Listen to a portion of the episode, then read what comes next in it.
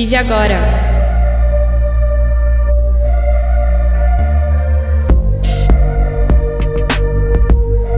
Olá, vocês estão na sintonia da Rádio Vive Agora e eu sou o Matheus Potomati.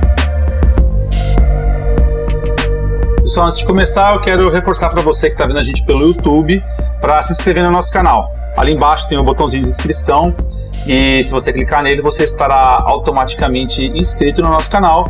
E aí, a hora que você fizer isso, vai aparecer um sininho do lado. Se você clicar nesse sininho também, bingo, você vai receber uma notificação sempre que entrar um programa novo no ar. Então assina lá pra gente. É, além disso, se você prefere ouvir em vez de assistir, ou quiser dar uma variada de vez em quando, a Rádio Vive Agora também está no Spotify, no iTunes, no Deezer, no Stitcher e onde mais você gostar de ouvir podcast. Por outro lado, se você ouve a gente por um desses serviços e quiser nos ver em vídeo algum dia, nós também estamos no YouTube e é só procurar também lá pela Rádio Vive Agora. Nós também estamos nas redes sociais, aí no Instagram, no Facebook, no Twitter, sempre como Somos Vive Agora, além do nosso blog viveagora.com.br. Ah, nesses canais tem um monte de conteúdo diferente complementar, como notas dos programas, receitas, lives com atividades para fazer em casa e outras cositas más. Então procura a gente por lá, nas redes sempre como Somos Vive Agora, e no nosso blog www.viveagora.com.br. É isso aí.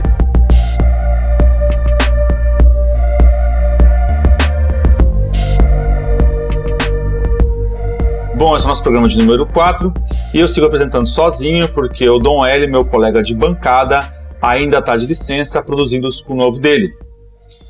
Hoje a gente vai falar sobre imunidade. Imunidade talvez seja um dos temas de saúde que geram mais assunto e interpretações, além dos domínios da medicina e da biologia. É, você talvez tenha aquela receita esperta do chazinho da vovó, ou quem sabe um protocolo mais elaborado na expectativa de evitar ficar doente. Todo mundo tem uma visão particular sobre qual a melhor forma de cultivar o sistema imunológico. Na medicina não é diferente, existem uma série de visões e abordagens, muitas vezes até contraditórias, sobre qual a melhor estratégia para cultivar o sistema imunológico. Além disso, como ninguém gosta de ficar doente e alguns estão dispostos a procurar soluções mirabolantes para isso, é comum também que nesse segmento surjam aproveitadores, e especialmente em tempos de pandemia, esse tipo de aventura pode ser bem perigosa.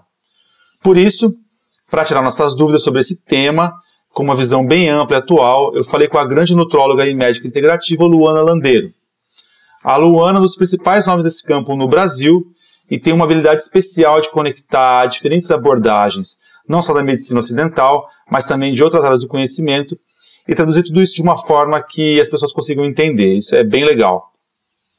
No nosso papo, a gente abordou temas como o que é medicina integrativa. Aliás, você já ouviu falar sobre esse termo?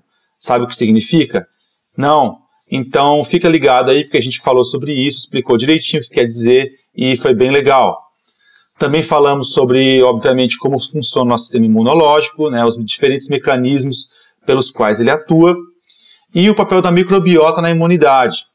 É, a microbiota, ou microbioma, para quem não sabe, é a população de micro-organismos que moram no nosso corpo. Né? Ou seja, no seu corpinho bonito tem um monte de bichinho vivendo junto com você, e eles têm um papel na sua imunidade também, para o bem e para o mal. Na sequência, a gente falou sobre estratégias para construir um sistema imunológico resistente. Olha aí, um tema que acho que interessa para todo mundo. Então, nós abordamos alimentação, qual a melhor estratégia alimentar para a imunidade, é, dietas de baixo carboidrato, alta gordura, qual que é melhor, qual que é pior, é, dieta sem grãos e sem glúten, lectinas e outros antinutrientes, restrição calórica, janela alimentar, circadianismo, jejum intermitente, sauna, exercício físico, exposição ao frio, ayurveda e outros. Espera que não acabou ainda. Também tem uma sessão depois especial sobre suplementos e medicamentos naturais, como antioxidantes, zinco e vitamina C, que são duas substâncias que aparecem muito no contexto de imunidade, né, quando se fala de imunidade, colostro, caldo de osso e colágeno, cúrcuma, gengibre, espirulina, glutamina, ervas e mais um montão de coisas. Por fim, como não podia deixar de ser, a gente também tratou sobre a Covid-19 e sobre como adaptar tudo isso à rotina de quarentena. Enfim, foi uma entrevista bem generosa da Luana, uma pessoa com uma formação muito séria e que dividiu um pouco do que ela aprendeu em anos de pesquisa com a gente. Eu espero que vocês aproveitem tanto quanto eu aproveitei. E é isso aí. Um abraço e bom programa.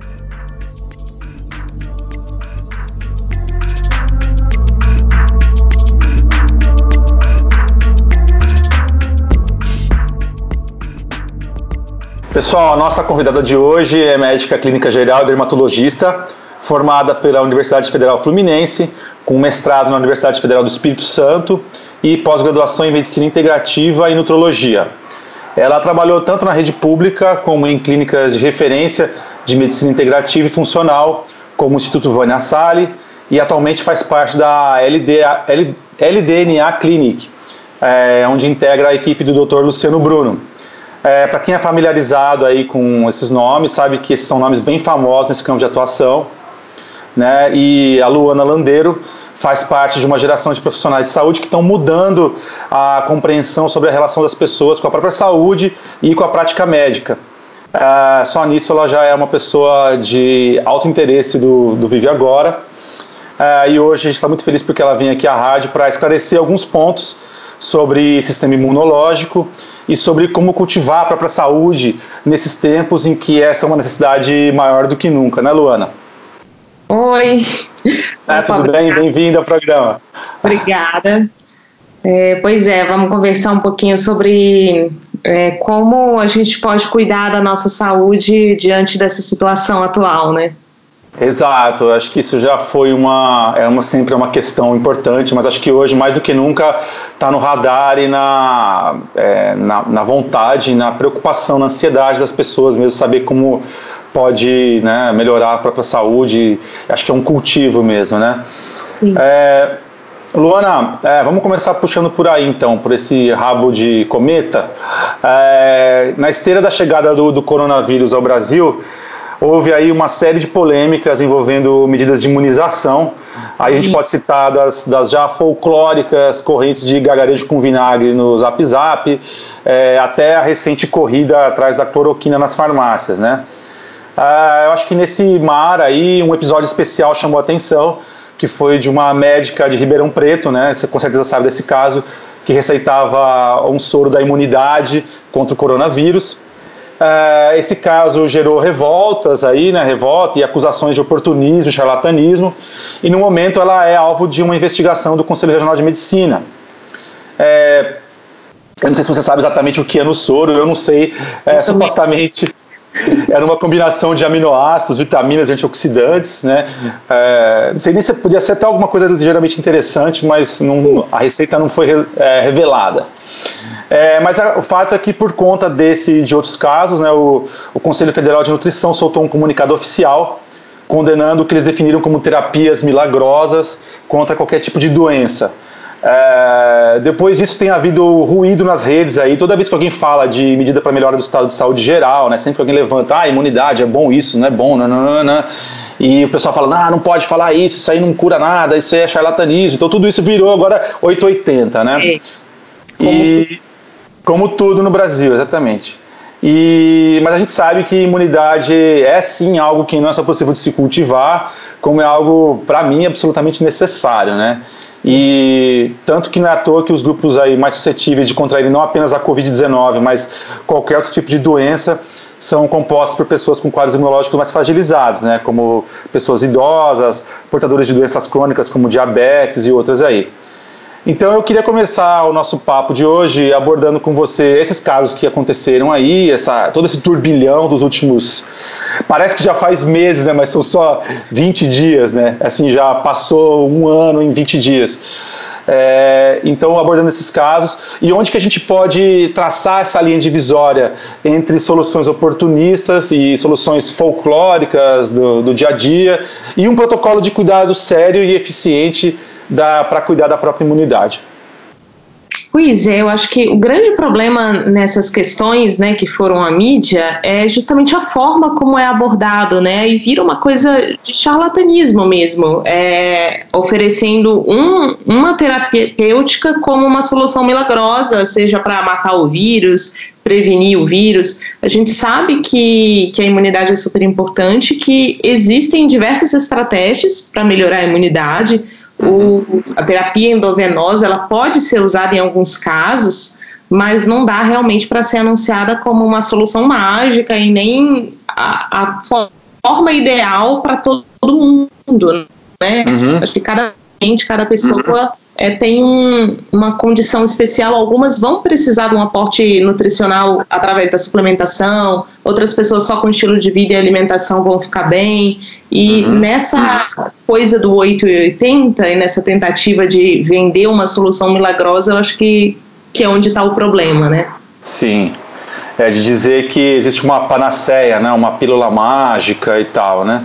Uma coisa que todo mundo deve fazer exatamente aquilo. Claro, né? Que questões de estilos de vida podem ser generalizados para todo mundo. Uhum, a importância uhum. de dormir bem, de praticar algum exercício físico, isso aí a gente pode generalizar, alimentação, é, mas é. em termos de suplementação principalmente, ainda mais uma terapia endovenosa, que é uma uhum. coisa, uma intervenção maior, né? A gente tem, é, por exemplo, nos pacientes bariátricos, muitos têm indicação de fazer uma suplementação endovenosa até por não conseguirem uhum. absorver, né, os nutrientes. Sim. Não Sim. todos, são casos específicos. E eu acho ah. que nessa questão aí de colocar todo mundo no, no na mesma situação está o problema. É, e acho que também tem aí uma, uma relação assim, meio que um pacto de mediocridade aí entre é, o médico que é oportunista, o profissional que é oportunista, e também as pessoas que querem uma solução mágica, né? Você vê é, as pessoas tão loucas para comprar um negócio que resolve o problema dela e não precisa se preocupar mais, né? Então. Com certeza. Eu acho que falaram tanto de própolis que. Assim, é. própolis é, é, muito legal, assim, a gente tem uhum. muitos é, mostrando melhora mesmo na imunomodulação, né, na regulação do sistema imune, e é uma uhum. coisa sem efeitos colaterais, né? Então, realmente, indicar o própolis não teria problema. Mas, com certeza, houve uma corrida às farmácias, que ontem eu procurei e nem achei mais o extrato alcoólico, só tinha o aquoso. Ah. o de álcool, tudo que tem álcool está sumindo. Todo mundo está tomando própolis. O povo deve estar tá lavando a mão com própolis também. certo. É, é Luana, antes que a gente voltar a falar de sistema imunológico, a gente citou um termo aí para trás, que é um termo que está é, tá muito em voga tal, e, e que tá, define um pouco o seu ramo de atuação, que é a medicina integrativa. Né? E eu queria explicar um pouco isso. Eu acho que tem, tem uma frase que eu gosto muito do escritor é, iluminista francês Voltaire, né?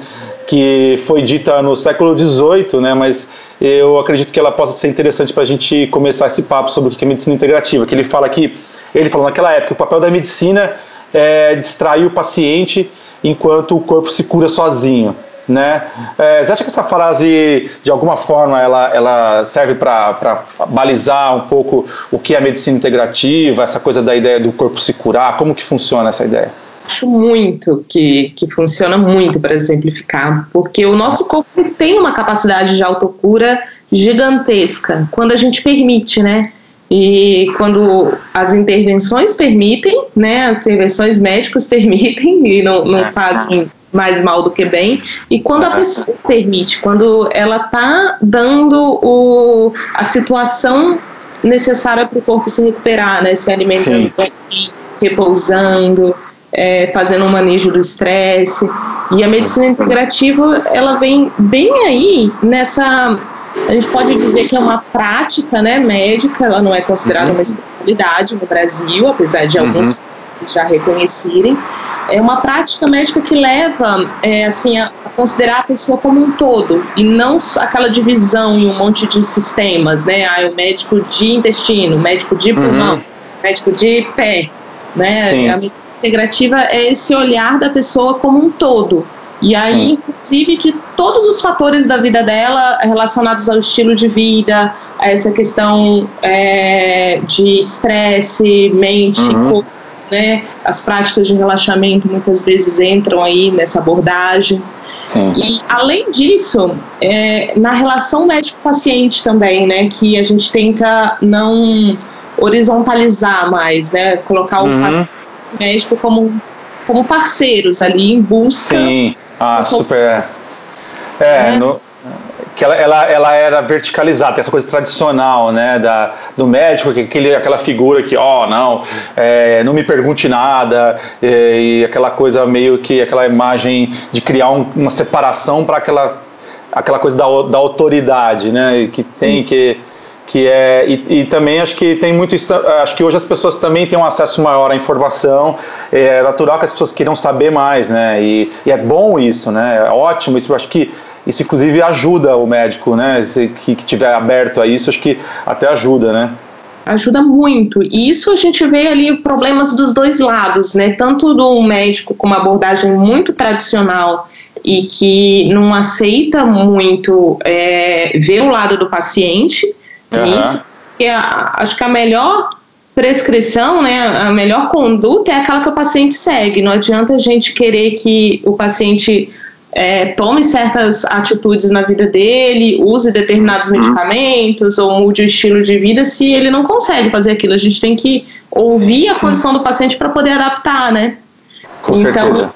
colocar isso ali dessa forma de, de você compartilhar e buscar uma solução conjunta. E do outro lado também, porque muitos pacientes, é, eles vêm é, com essa abordagem também de, olha, eu estou sentindo isso aqui, resolva para mim. Uhum, uhum. Mas é se engajar na mudança. Sim, sim, total. É, é. Cabe a gente também assim desconstruir essa, essa perspectiva, essa abordagem uhum. e é, colocar o paciente também como engajar, né? Engajar. É, é, Isso. Engajar o paciente nas próprias saúde, né? Então tá, vamos colocar assim o, o percurso da, da, ciência médica, biológica tal, nos últimos séculos. Então a gente tinha lá atrás esse o médico era mais ou menos que um, sempre um generalista também e tal. E aí foi se descobrindo é, os micro-organismos, né? E aí foi se avançando, que no começo até, até acho que o século XIX tinha vários médicos que eram contra se higienizar para fazer uma operação, né? Tal. Era, né, era algo é, visto como até uma certa misticismo a existência de micro-organismos tal, né?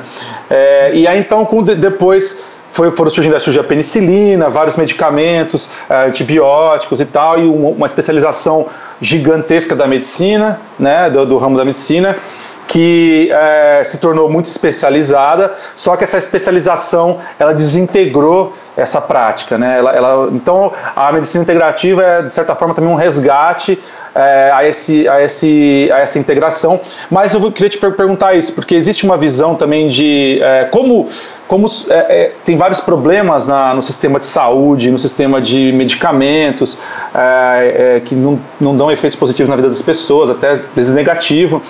É, a gente sabe, o antibiótico, por exemplo, é, o, o, abuso de antibióticos é um grande problema de saúde, né? Então existe uma visão também assim de pessoas que buscam a medicina integrativa que é, também fala, puta, eu vou na medicina integrativa porque eu não gosto da medicina tradicional e é meio que uma oposição. Mas eu, é, eu acho que eu queria, queria que você falasse um pouco sobre isso. Na verdade, não é uma oposição, né? É, uma, é, uma, é um avanço, né? um resgate, é um, né? É, não, definitivamente não é uma oposição. Eu sei que muita gente vai procurar é, a medicina integrativa também querendo, ah, eu não quero mais tomar remédio. Não é sobre isso, né? É a gente buscar a conduta é, mais natural possível, mas não abrir mão das abordagens tradicionais, convencionais, convencionais no caso, não tradicionais, quando, quando for necessário. Quando uhum. tiver uma infecção que precisa tratar, vai usar antibiótico sim. sim. É, eu trabalho muito com doenças autoimunes, então, por mais que eu não goste de. Eu acho uhum. que o objetivo é a gente tentar a remissão da doença é, sem o uso de imunossupressores, sem o uso do medicamentos biológicos, mas quando é necessário, vai usar, porque uhum. a gente tem que deixar conter a crise, né? Uma abordagem paralela no, nas outras Sim. coisas, conjunto com isso. A diferença é que depois que você usar um antibiótico, você vai fazer um protocolo também para a reconstrução da microbiota né, da, da, pessoa, né? fazer um acompanhamento disso. Uhum, olhar para o todo, né? É. é você tratar o, o, momento ali da crise, né, da necessidade de uma medicação, e mas ao mesmo tempo não deixar de lado os outros fatores, né? Legal. Tá vendo, pessoal? Voltaire estava certo. Ouçam os iluministas. ok? é, ok, Cândido, excelente livro, inclusive. Bom, voltando a falar de imunologia, doutora. É, então, para a gente ter uma, um geral, uma geral aqui, né? É, pessoa, muita gente fala sistema imunológico, imunidade e tal. E como é que funciona esse negócio? A gente sabe que é, né, é algo bem complexo. A gente tem aqueles dois sistemas, aquela coisa que a gente aprende. Eu lembro disso aí de aulas de biologia, tal, sistema inato adquirido e tudo mais. Né? Então, é, fazendo uma geral, quais são os elementos principais que compõem o sistema imunológico? Tá, a gente tem realmente essa grande divisão aí, que a gente aprende no colégio, né, de sistema imune inato e adquirido ou adaptativo. o sistema inato, ele vai também ter um, uma série de, de barreiras ali, né, que o papel do sistema inato é impedir que coisas agressivas, micro-organismos ou outros agentes entrem no nosso corpo e, e, e, e ou é, interfiram lá dentro. Então a gente tem desde as barreiras físicas, tipo a pele, é, as mucosas, o trato respiratório, né, o trato intestinal, o, a mucosa ali que separa o meio externo do meio interno. Uhum. Então a pessoa que tem um machucado na pele, que não está íntegra essa barreira, ela está uhum. exposta a uma infecção de quem está com uma pele uhum. bem hidratada, é, sem lesões. Da mesma forma, o intestino, né? Uhum. É, a gente tem uma, o intestino lá permeável. Permeável, né? Buraquinhos, né? Leaky gut. É. Leaky gut. A gente vai estar tá mais suscetível a certos micro-organismos entrarem por lá. Então, a gente tem essa questão da barreira física, tem as barreiras fisiológicas também, o, a própria acidez do estômago é uma barreira para alguns ah. micro-organismos entrarem, né? E aí pessoas que usam os inibidores de bomba, né, de uma forma crônica, às vezes eles são necessários, mas muita gente acha que aquilo lá é uma coisa para o resto da vida e que não vai fazer mal nenhum, né? Eles acabam. Mas diminui a imunidade. Hum. A acidez do estômago e vai chegar mais bactéria no intestino. Entendi. Mas as, é, então a gente tem as, as, barreiras fisiológicas, as barreiras físicas e tem a parte celular, né? Que uhum. são alguns componentes lá do sistema imune dos leucócitos, tanto uhum macrófagos, que são aqueles leucócitos que vão engolir a partícula invasora, tipo os neutrófilos, monócitos e os macrófagos. Macrófago, e... porque o próprio nome já diz, né? Macro de grande e fago de comer, então ele come as coisas grandes. As coisas. Uhum. E a gente tem os linfócitos, os uh, natural killers, né? O, uhum. Que ele são linfócitos que eles produzem substâncias que atacam células que estão infectadas ou células que estão no começo lá da transformação para uma célula tumoral, né? A uhum, gente uhum. na nossa divisão celular a gente acaba fazendo algumas células meio disformes que, que poderiam dar origem a um câncer e o nosso uhum. sistema imune já faz essa limpeza matando essas células antes que elas virem um câncer. Uhum. Então os natural killers entram aí. Natural killer. Uhum. É, e eles são bem importantes nessa questão da infecção viral também. Uhum. Somente uhum. nesse primeiro contato, né? As células infectadas por vírus, elas é. são primeiro é, a primeira linha de defesa ali, uma vez que elas já estão infectadas, é pelos natural killers. Ah, tá. Precisam que você crie uma resposta lá, como no sistema uhum. adaptativo, seja através de uma infecção prévia ou de uma isso, vacina. Isso. Né? É, essa questão da, da, da, infecção viral mesmo, né? Porque é, eu estava vendo, esses dias eu estava ouvindo um, um, infectologista explicando o sistema inato adquirido como sendo o inato, ele ele está sempre olhando para fora e o adquirido olha para dentro. Então, é, o inato ele, ele rejeita qualquer coisa que ele não reconhece como sendo parte do corpo, inclusive ele rejeita até células virais que, é, mortas, que ele já conhece, por isso que a vacina é possível assim, né? Eles usam células que estão, desenvolvem com células que são, é, com vírus que são é, mortos ou, ou, ou, com uma carga é, mais baixa de atuação mais fraca, né? Mas o que acontece com o vírus é, é isso, né? Ele se engana, ele, ele entra na, na célula, né? ele tem aquelas chavinhas de ler, ler as proteínas para poder entrar na célula e aí o corpo não percebe, por isso que ele se reproduz lá dentro e causa uma infecção. E aí depois, que é isso que você está explicando, né? Que, que se cria uma imunidade, o, ser, o, o, corpo sobrevive aquilo e aí o sistema adquirido, por isso que ele chama adquirido, que ele começa a perceber e depois já identifica aquilo como um invasor, né? É isso. meio assim, né?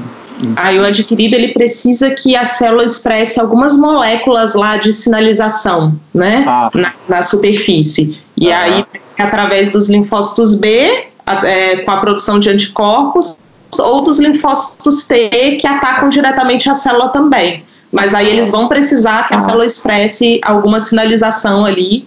E para que ela expresse, ela já vai ter que ter entrado em contato antes com, com aquele, microorganismo. Aquele né? Seja vacina ou através de uma infecção de uma infecção prévia.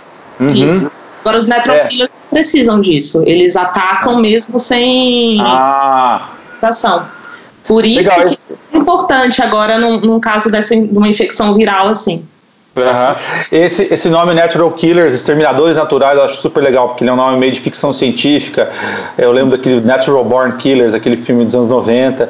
É, e Uh, como que eles, eles funcionam? Eles são uh, os linfócitos são natural killers ou ele, o natural killers é uma espécie, o exterminador natural ele é uma espécie de linfócito?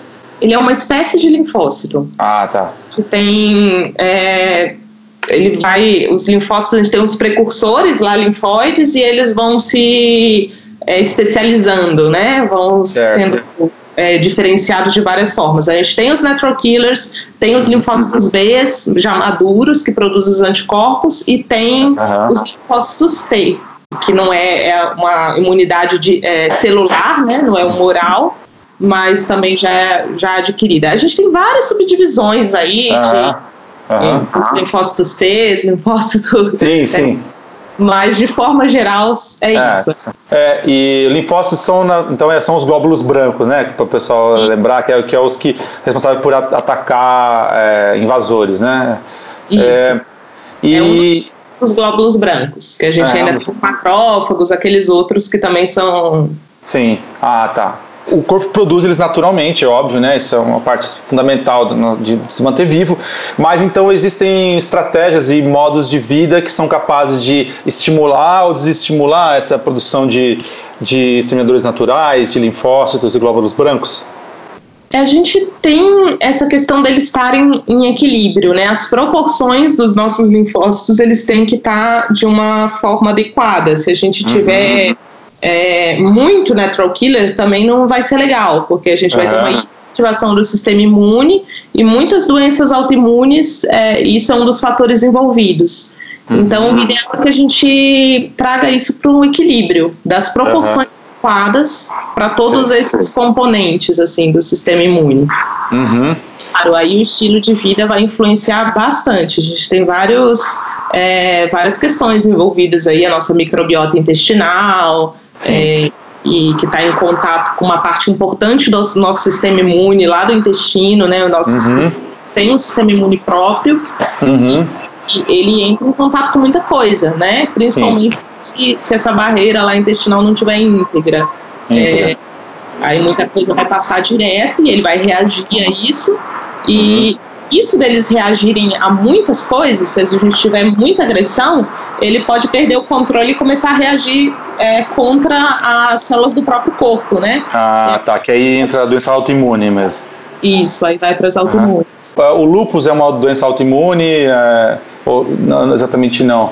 Doença autoimune. É, autoimune, né? É várias é, psorias e, uhum. e, doenças inflamatórias também, né? Inflamatórias Sim. autoimunes, porque nem todas as autoimunes a gente consegue identificar um anticorpo, uhum, mas a gente uhum. tem um, uma desregulação ali do sistema imune. E a gente vai falando de vários termos, né, que é bom a gente uh, explicando aqui para o pessoal e abrindo o termo, é, que é um, acho que é muito importante e central, que é a microbiota ou microbioma. E aí eu queria te perguntar isso, doutor, uma coisa. É verdade que quase metade do nosso DNA não é nosso, que a gente carrega no nosso corpo? É, essas proporções, cada hora entram no, numa, numa polêmica, a gente não, é. não sabe. É, quase metade, sim, acredito que sim. É porque teve um, um, um anúncio uma vez que era 90%, era. era ah. Acho que nem tanto. Aham. Muita coisa, muita coisa é. A gente tem mais células que não são nossas, né, do que Esse nossas. 90% deve ser um pessoal mais sujinho aí, que talvez. Mais sujinho, eu também acho. É. Mas se bem que a gente for considerar o microbioma de todo lugar, né? Porque não só o intestino tem, tem microbiota, a gente tem na pele, Sim, tem na pele. respiratório. Uhum. Então, todo meio de contato com, com o meio externo, a gente tenta, é, tem ali um, uma série de bichinhos colonizando. E não tem só bactéria, a gente conhece uhum. as bactérias, mas tem vírus ali também, tem os vírus que infectam essas bactérias. Uhum. Ou seja, mesmo na quarentena a gente não está sozinho, tem muita. É Muita Você coisa. nunca está sozinho, saiba disso. Lembra da sua microbiota nessas Lembra horas. Microbiota. E, e, como que é? O pessoal fala de é, micróbio bom, micróbio ruim. É, aliás, micróbio não se fala muito mais, né? Eu sou assim, demonstra um pouco a minha idade. É, mas é, como As é que é isso? O que, o que é bactéria boa e ruim? Como que a gente divide isso? Pronto. É, uma coisa tem sim aquelas que devem estar em maior proporção, né? É, mas uma coisa importante do que, que é bom e o que, que é ruim é a diversidade. Né, uma, um microbiota bom é um microbiota diverso, bem com variedade.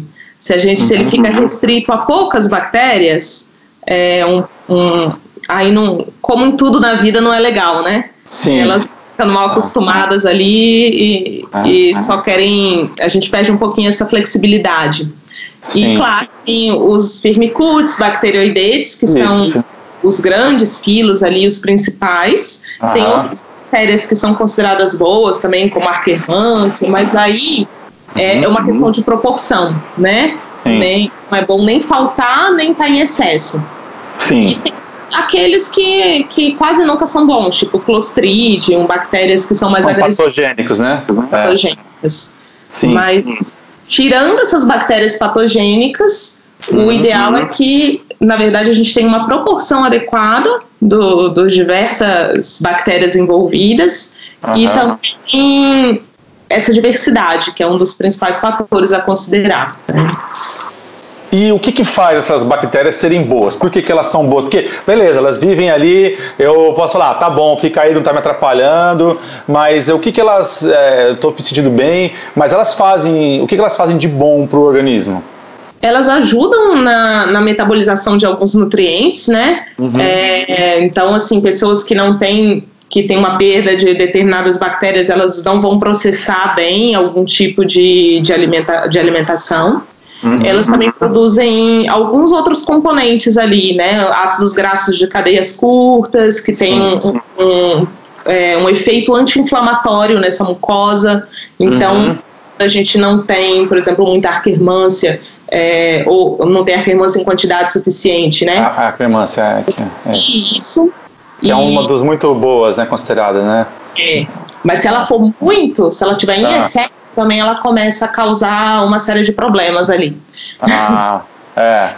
tem que, tem que equilibrar. Equilibrar. E então elas, é, na verdade, então elas ajudam também a manter a, a, saúde e essa barreira do intestino, porque essa coisa do intestino permeável. Né? Você pode explicar um pouquinho para gente o que, que, que, é o intestino permeável e o que, que ele, como que ele opera é, contra a nossa saúde e, e, enfim, também contra a nossa imunidade? Então, o intestino, né? A gente tem a mucosa ali do que separa o, uhum. o onde está onde tá ali os alimentos da, da parte uhum. interna do corpo. E a gente sempre tem um espaço entre as células para a gente absorver esses nutrientes, né? Tem que passar uhum. uma coisa ali. Mas esse espaço ele não pode ser muito grande, porque ele tem que passar as coisas já digeridas, é, os nutrientes certos. Sim, Quando sim. começa a agredir muito esse intestino, seja, assim, principalmente isso acontece através de uma alimentação muito inflamatória, uhum. né? Ou então alimentos não muito não, é, mal digeridos, é, que chegam no intestino num estágio em que eles não deveriam estar lá, uhum. é, começa, e aí também essa questão da microbiota, se não tiver adequado para proteger, a gente começa a agredir essa mucosa e uhum. o espaço entre uma célula e outra vai ficando maior. Hum. É como se ficasse mesmo cheio de buraquinhos ali. Esse espaço Sim. vai descarregando e aí vai passar tanto pode passar micro-organismos que não passariam, é, quanto moléculas muito grandes. Lipopolissacarídeos né? também, né? Que são. É, e aí entra toda a questão do glúten aí, né? Porque hum. a questão do. O glúten é uma molécula grande, uhum. né? Pode ser agressiva e quando consumida em quantidades exageradas, é, no intestino que não está preparado para isso, uhum, em que ele vai uhum. chegar lá mal digerido, essas é. moléculas grandes acabam, que passariam direto, acabam entrando. Ah, sim. É, e, essa, e mesmo essa, essa ideia, essa dose do que está preparado ou não, também varia não só da alimentação, mas também da predisposição da pessoa, né? Da Tem pessoas que são. É, eu, eu, por exemplo, fiz um, é, um mapeamento é, genético, nutrigenético, né? É, ano passado e eu desses desses de aplicativo mesmo mais simples assim mas foi interessante porque é, eu descobri ali que eu tenho que eu sou medianamente celíaco. E aí caiu a ficha de tudo que minha vida né eu sempre é, é, cerveja sempre me fez meio mal assim né não muito mal. E aí depois que eu falei eu já estava bebendo menos cerveja eu falei putz eu vou cortar mesmo assim. E isso me fez uma uma, uma mudança d'água para o vinho de vida tal.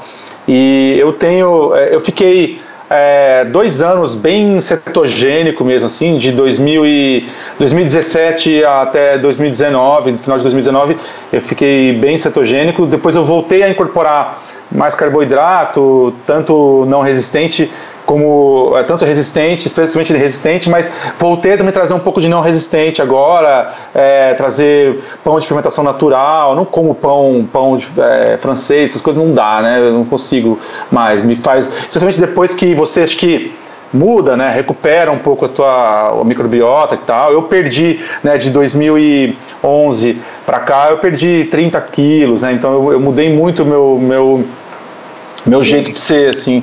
E é, então, é, então quando você, é, eu voltei a reincorporar. Então eu como, como de vez em quando um pãozinho de, mas eu também de pãozinho de fermentação natural, tal. Mas eu sei que se eu abusar demais já me dá na hora, assim. Eu sinto na hora o, esses efeitos do, do, do glúten, assim, né? Que é essa, aquele inchaço, assim, né, tal. Sai umas coisinhas na pele. E assim, é, e essa questão do, dos HLAs, né, que são uhum. esses é, é, desse mapeamento dessa predisposição genética, né, que você uhum. isso tem muita relação com a forma como o seu organismo vai lidar com esse glúten em excesso, de isso provocar uhum. uma reação imunológica que pode ir para um caminho da autoimunidade. Mas não quer dizer que quem não tenha esses Sim. HLA positivos é, não pode desenvolver uma sensibilidade, às vezes, temporária ao glúten, uhum. Por uma questão só de barreira intestinal não íntegra. Sim. E aí, uma coisa que é temporária, se você consegue recuperar isso, tudo bem depois. É. Assim. O problema do é. é a quantidade né, que as pessoas ingerem. Exato, é muito, muito, muito alto, né? É aquela coisa, né? O teu código genético não está escrito em pedra, ele não é teu destino é, obrigatório, né? Você pode Sim. tanto você ter uma predisposição, mas se você se cuida, você pode até não desenvolver uma coisa que uma pessoa que não tem aquela predisposição, mas se não está nem aí, pode sofrer efeitos ruins com relação a isso, né? Com certeza. É. E e aí você falou sobre a, a barreira, a, o revestimento intestinal. Só isso, essa coisa de uma célula para outra, que é, ele é uma barreira muito fininha, né? Ele é uma, é uma célula de espessura, né? Então é algo muito sensível, né? Bem sensível. E a gente tem um, um toda uma rede ali de, de um sistema imune aderido a essa mucosa bem pertinho, né? Que ah. é o ah. GAT ali. Ah. Então, quando é, muita coisa penetra através dessa barreira, ele vai reagir ali nesse sistema imune. Pode ser uma porta de entrada para realmente bagunçar bem. Bagunçar legal. Aí tem essa coisa de prebiótico e probiótico, né? Então, é, como que a gente diferencia, assim, enfim, acho que eu, eu sei, mas eu acho que é melhor você explicar. E também tem essa coisa do probiótico, de se falar muito assim, de que não adianta você tomar qualquer probiótico, porque você tem as strains ali específicas, que tem relação específica, então um pouco sobre, é, falar um pouco sobre isso, sobre como você cuida dessa, dessa microbiota sua com prebióticos e probióticos e outras estratégias. Tá.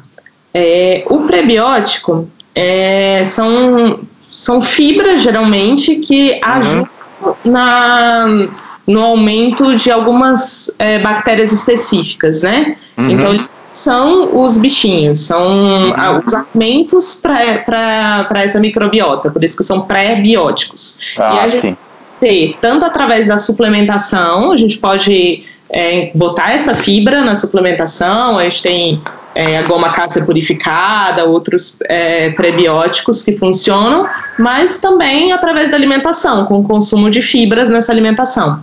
Então, uhum. são, é, é o alimento para essas bactérias. E os probióticos, eles já são as bactérias em é, si, né? Tem uhum. muita química de se essas bactérias elas chegam vivas ou não ao intestino. Ah, sim, é. Precisa de cápsula gastroresistente isso. ou não. Aí viram que isso. É, tem não... aquelas que são revestidas em esporos, né? Tem até é. uma. É, As é. esporos é o que tem de mais interessante, assim, é. de novidade aí, né? Que é. parece realmente que eles conseguem aderir mais à mucosa e tem ah. Mas próprios probióticos, mesmo que eles é, cheguem inativados, eles já, eles por si só, mesmo mortos, eles uhum. têm legal lá na modulação desse perfil dessa microbiota. Então, é, probiótico, em teoria, mais barato, como seria, sei lá, um iogurte de supermercado, é, é me melhor, pode não ser igual você tomar um, um, mega probiótico bom, super desenvolvido, tal, com a última tecnologia, mas também é melhor do que você não tomar nada, né? Sim, se a pessoa não tiver nenhum problema com, com leite, o iogurte. Ah, tá, é, também tem, tem isso. Tem isso também, é. que é. uns intolerantes aí vão tomar, aí pioram em vez de melhorar. É, tem, tem surgido também umas marcas de. Tem alguns é, iogurtes que são sem lactose, né? Esses é, Skir agora aí e tal. Sim. Tem uma ótima, alta dose de proteína. E tem também umas marcas de kefir no mercado, né? Que elas são feitas com o leite, mas não tem lactose. E tem lá é, de centenas de famílias de, de probióticos. Né? Os kombuchas também, né? É, que é kombuchas, é. São bem interessantes, mas aí é isso de que também ele não pode ser consumido em excesso, porque pode causar desconforto intestinal, pode causar até uma bagunça nessa Sim. microbiota. Uhum. E não é todo mundo que vai tomar, né? Que vai se beneficiar do uso. É, se a gente tiver um supercrescimento bacteriano no, no, intestino, a gente tem que primeiro controlar esse supercrescimento para depois colocar mais bactérias boas. Claro, é. Certo. É, então tá vendo aí, você que está assistindo, uh, a gente pode dar a resposta curta ou a resposta comprida. A resposta comprida foi essa que a Luana falou. Então, se você prestar atenção, aí você tem que saber coma fibras e não coma glúten, cara. Não adianta, velho. Não adianta. Não adianta lutar com a natureza. Não. Certo? ou seja bem comedido no glúten. É, Bom, não é, ter o dia a dia, né? O, o, glúten não pode virar o dia a dia da pessoa. É. Uh, e nós temos também outras formas de, uh, de lectinas e tal, né, e antinutrientes, né? Que o glúten é só uma delas, né? Sim. É. é, tem toda uma polêmica, né, dessa questão é. das lectinas e dos antinutrientes. É, se isso se é, não é. Não, tem o Gantry lá com, com o livro dele da, do Plant o, Paradox. Isso, é. das plantas. É, eu acho que, mais uma vez, não dá para ser 880. É, as uhum. plantas, elas têm muito antinutrientes, mas esses antinutrientes, eles podem ser interessantes para o organismo. É, uhum. aí a gente vai ali até para essa questão da hormese, né? É, muitas vezes você precisa de um estímulo para o seu, seu, sistema imune reagir. Então, as lectinas, uhum. apesar delas serem é, um estímulo grande para o sistema imune e nas uhum. autoimunes fora de controle, ela pode ser um problema quando consumida uhum. em excesso. Sim. É, é, mas ela não deixa de ser um estímulo para o seu sistema imune se ele estiver muito baixo. Sim, que é o tal da xenoormese, né? Isso. É, é, a gente é também... hormese vegetal. É. é.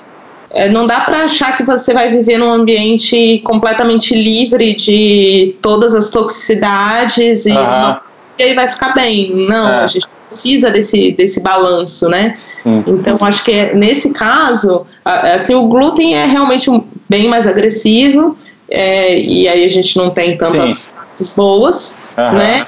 Mas no caso Mas as outras... É, é um...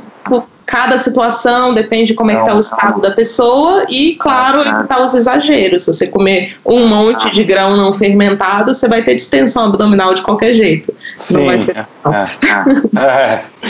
O, ah, e o próprio Gundry, né, que, enfim, é uma pessoa... É, um autor muito importante, um médico muito sério, muito bacana, é, mas ele mesmo, depois que escreveu o Paradoxo dos Vegetais, ele é, ele depois nesse outro, nesse outro livro dele sobre anti-envelhecimento, ele voltou atrás alguns pontos sobre as lectinas e tal, ele deu uma uma, uma amenizada ali, é. Hum. Bom, tá bom, Luana, eu acho que é, então com esse, esse, esse ponto a gente encerra essa primeira parte mais introdutória e a gente vai chegar agora no que o povo quer saber, que tá. são as estratégias para construir um sistema imunológico é, a prova de balas aí infalível. Tá? Então a gente já volta no segundo bloco.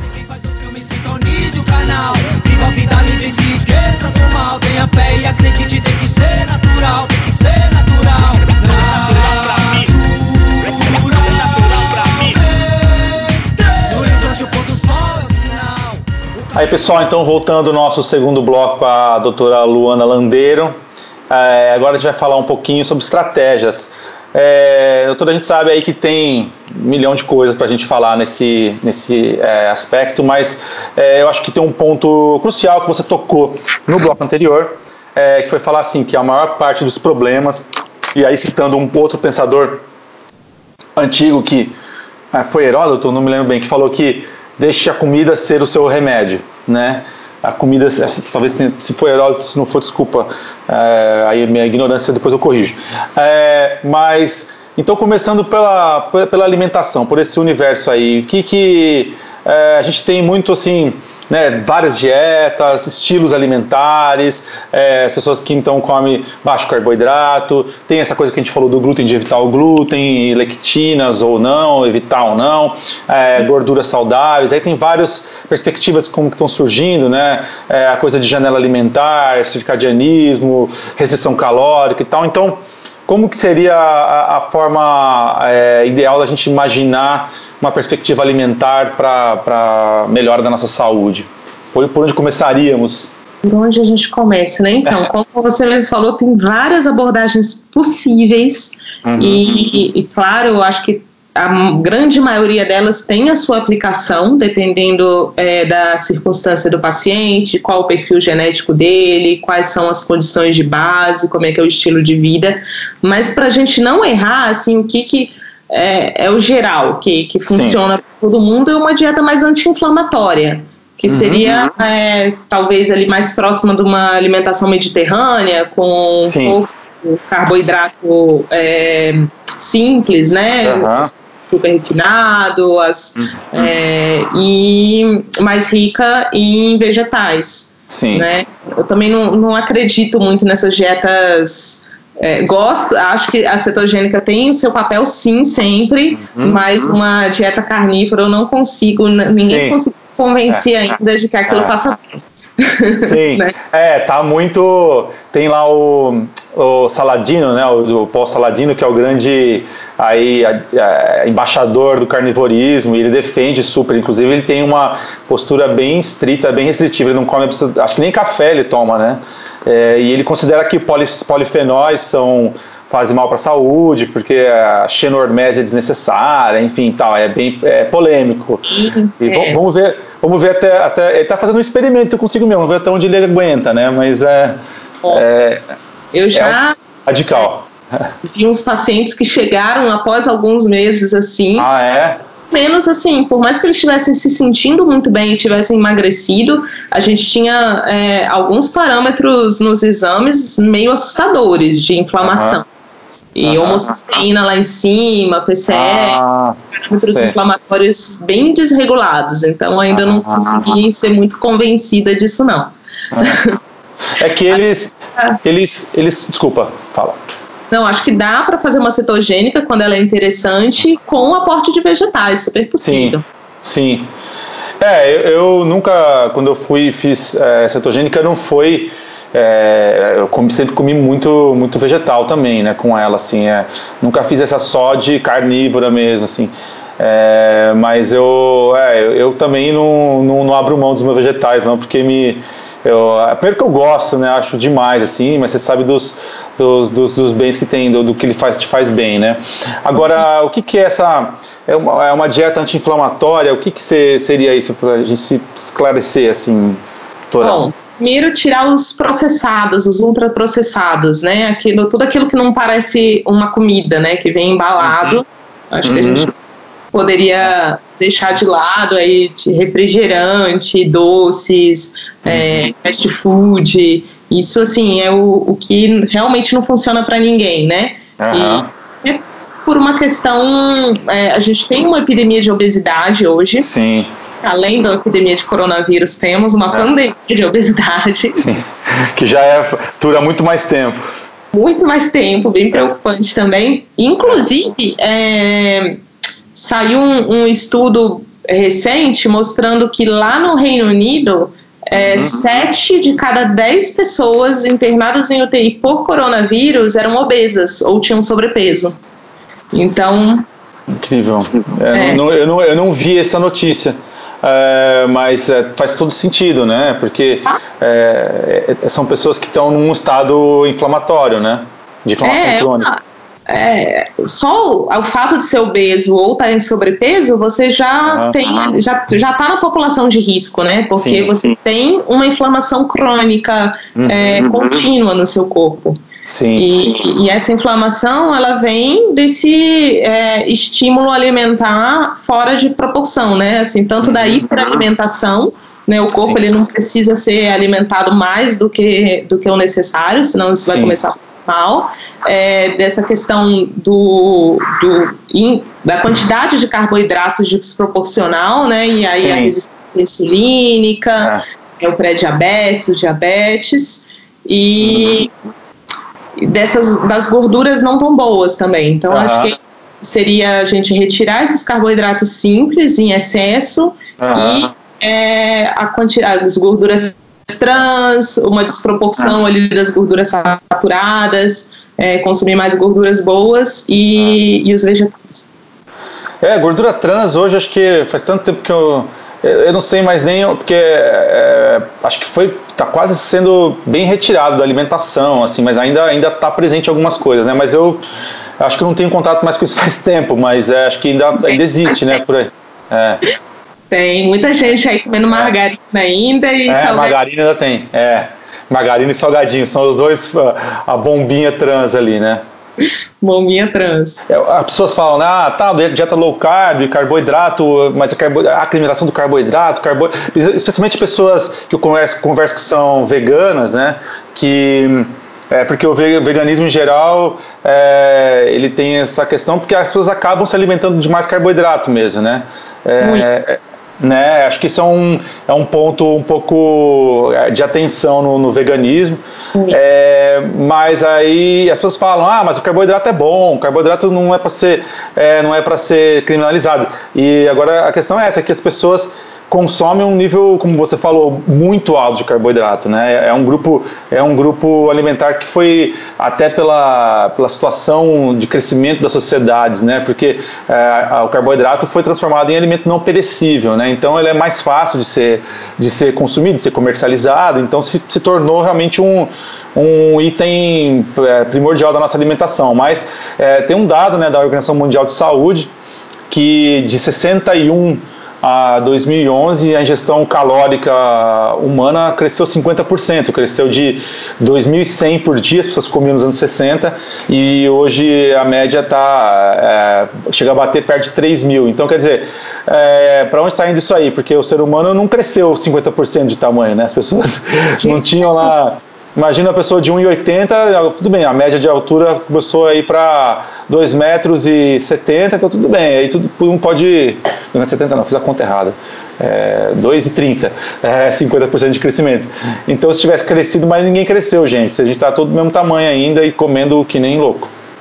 É, e aí, é, assim como você falou, essa questão do, do veganismo e do vegetarianismo é um ponto de atenção mesmo, porque claro que dá para fazer isso bem feito, né? Uhum. Mas é muito mais difícil você conseguir manter um aporte de proteína, principalmente no veganismo, né? Porque uhum. tem pessoas que comem ovo é, uhum. e conseguem suprir bem essa, essas questões. Mas no Sim. veganismo isso é um desafio muito grande você conseguir consumir as proteínas ah. numa, numa dose adequada. E aí o cara tem que comer de tudo também. Não dá para ser é. vegano e dizer que ah, eu não como o tofu. Não. É sim. Senão fica muito restrito mesmo e, e vai para uma dieta completamente de carboidrato. E... É, é. Pois é. E também tem uma. Uh, eu estava ouvindo uh, uma entrevista esses dias uh, de, um, de um especialista dizendo que também tem uma questão da. aquela questão que acho que é problemática da proteína vegetal, que é a biodisponibilidade. Né? E dizem também que os, os cálculos. Prote... Primeiro, que ela é mais difícil de ser processada pelo corpo humano do que pelo corpo de um, de um animal, né? uma vaca, que processa melhor a proteína que vem do, dos, do, dos vegetais é, mas também eu vi que os cálculos de proteicos dos vegetais eles são levam em conta o vegetal cru, né? Porque depois que você cozinha ele perde, chega a perder 70% da, da, da disponibilidade de proteína dele, né? Pois é, é bem difícil manter um aporte é. proteico sem suplementação, né? Ainda Sim. bem que pelo menos temos aí hoje em dia proteínas é, vegetais em forma de suplemento que Sim, dá para é, uhum só pela alimentação mesmo teria que ser uma coisa muito bem feita e uma pessoa é. que não tem muitos problemas intestinais, né? Sim, Porque você é. comer quantidade de proteína vegetal e, e, e não ter distensão abdominal, ah, é. já tá muito bem adaptada. A minha consegue. É, então, pois é, isso é uma outra, outra questão. E também ninguém vai, vai comer grão de bico cru, né? É, é vai para ter mais, mais ingestão proteica ali, né? Fica complicado, tem que fazer a coisa certinha. Então tá, em termos de alimentação a gente pode estabelecer aí, uh, então essas, essa, esse, esse range aí, esse, esse, essa zona de navegação nossa que vai por uma coisa é, não inflamatória, ou seja, é, eliminando aí é, alimentos processados, tudo que vem embrulhado, ou seja, que vem, se vem embrulhado, se vem numa caixa, não é alimento, não coma vai com certeza te ajudar a estar num grupo de risco. É, então, tentar comer alimentos frescos e é, essas dietas que eu acho realmente é, cetogênicas, é, paleo, low carb e tal, acho que elas, são, elas têm um papel também educativo de ensinar as pessoas, reensinar as pessoas a se relacionar com o carboidrato, né? Porque é isso, depois você começa a reintroduzir, mas de uma forma mais racional, não é você comer, cara, eu vou comer uma pizza por dia, tá ligado? Pô, você come lá uma pizza um pedaço de pizza por semana, né, por mês e tal, e enfim, isso vai te reeducando, né? É, o problema é a quantidade também, né? Claro que ninguém vai comer 100% correto o tempo todo, mas quando sair, assim, não, não dá para chutar o balde, né? E também é, não dá é. isso no dia a dia. Sim. Legal, falando um pouquinho de alimentação, é, e Falando agora um pouquinho de outras, outras estratégias, uh, Luana. É, a gente falou no primeiro programa da, do, do, do, nosso podcast, o nosso programa de estreia, é, a gente falou sobre hormese, foi um tema que a gente falou lá, abordou, que é algo que vem sendo resgatado aí no, no, no campo da medicina, né, da alimentação, que, tocando em miúdos aqui, são é, aquele, aquela, aquele tipo de é, de pequena agressão que acontece no seu corpo que não te derruba, mas te leva para frente, aquela coisa que não mata, engorda, né, que a sua avó falava. E, e aí tem algumas estratégias. Eu queria ver, saber a tua opinião sobre essas estratégias e também o papel delas para a imunidade, o papel delas para a imunidade é bem legal a gente pensar no, no conceito do estresse, né? O estresse hum. é tudo aquilo que tira o seu corpo do, do da situação de equilíbrio, é, né? É, ah, isso. E, e aí, assim, a gente tem um estresse agudo que pode ser positivo, uhum. né? uma situação pontual que faz o seu corpo reagir de, de uma forma diferente. E, uhum. e o problema do estresse é quando ele realmente se torna crônico e o corpo não volta ao normal. Sim. Volta à situação de base. E a OMS uhum. entra justamente nessa nessas pequenas retiradas do corpo do, do desse estado é, padrão ali de equilíbrio e que pode uhum. ser muito positivo sim a gente sabe por exemplo com o exercício físico é, a longo prazo ele tem um, um, efeito de modulação do sistema imune pessoas uhum. que não são sedentárias têm uma imunidade melhor em compensação atletas é, de alto de alto rendimento uhum. têm geralmente problemas de saúde comparáveis a obesos, muitas vezes, né? É, porque aquilo já, já se tornou excessivo para o corpo e está sendo mantido de forma crônica. Sim. É, a gente tem muito problema cardíaco é, Sim. em atleta, atleta de alto Sim. rendimento, que, que, O coração tem um crescimento é, excessivo, né? Isso. E você vai, você vai ver, às vezes, um exame de sangue de, de um atleta de alta performance parece como uma pessoa doente. Nossa. Né? Então, o grande problema dessa, dessa retirada ali do, do, desse, dessa condição de equilíbrio, apesar de ser, de ser muito, acho, por exemplo, a exposição ao frio, super interessante, jejum intermitente idem, é, o jejum intermitente, a gente tem vários efeitos é, comprovados na modulação do sistema imune também. É, uhum. Tem várias formas né, de jejum intermitente, a gente pode é, só respeitar essa questão do ritmo circadiano, de não comer ali nas 12 horas de intervalo da, das 6 da noite às 6 da manhã, por exemplo. Ou a gente uhum. pode jejuns mais prolongados, mas não todo dia, né?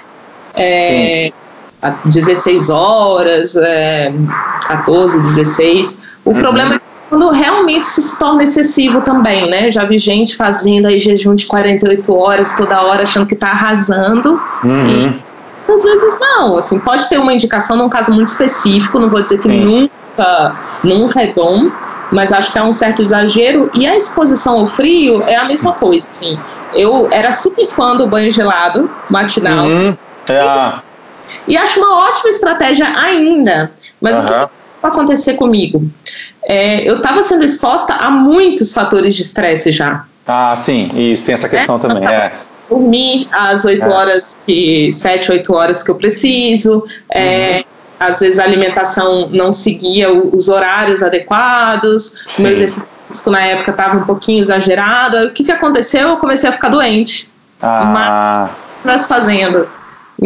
Então, acho que aí é tudo uma questão de bom senso e equilíbrio, apesar de serem uhum. estratégias super interessantes para a modulação do sistema imune e dos ah. parâmetros inflamatórios ali. Sim, mas, é, é, é desculpa. Não, mas é, é, isso, de buscar o é. equilíbrio. Dá para é. achar que quanto mais melhor. Isso. É, e, e é que nem enfim, as pessoas têm essa visão de pensar, ah, jejum, jejum faz mal, é frio, por que eu vou me expor ao frio?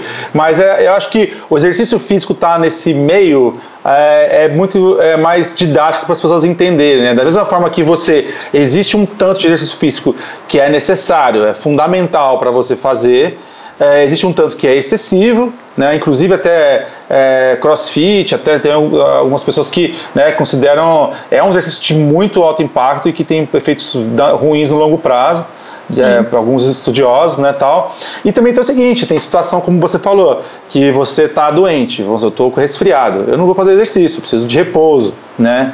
Então, né, é, igual você, você estava já sofrendo vários uh, stressors aí na sua, na sua vida e você não podia ficar exposto ao frio naquela situação. Mas eu queria te perguntar, você, é, você como é que você se expõe ao frio? Você toma banho de gelado? Banho gelado. É? Quanto tempo? Todo dia de manhã eu tomava. É? Mas você não toma mais? Eu parei. Eu parei ah, porque estava tá. ficando demais. Ainda não ah, tive tá. coragem de voltar, não. Sabe? Voltar, Ainda mais nesses tempos de, de coronavírus. É. Eu acho que é mais um motivo para a gente ter um pouquinho de parcimônia nessas práticas, assim, ah, delas não serem excessivas. Inclusive, o exercício uhum. físico, as pessoas manterem, claro, uhum. mas não exagerar, né? Porque a, a, curto prazo você pode ter uma redução aí do seu, da, da sua resposta imune mesmo. É. E quanto tempo você tomava de banho frio? Desculpa perguntar essas questões Olha, pessoais, mas é, acho que é, é O que eu fazia geralmente? Eu, to, eu acordava e tomava um banho antes de ir para academia. É, banho mais rápido mesmo, que eu não lavava a cabeça, então uns dois minutos. Mas tá, quando frio. eu tava, o banho era frio também. O meu banho é, que não era frio era só o da noite. Ah, tá. Uhum. Ah, tá. É. O seu banho em si já era frio mesmo. Uhum. Era frio mesmo. Ah. Eu já estava completamente adaptada. E eu gostava, dava uma sensação boa, né, quando eu acabava de tomar. Sim, é, dá, ele desperta, é, é muito, é, é bom. Não, eu, eu, sempre, eu queria muito tomar banho frio, mas eu nunca tive coragem.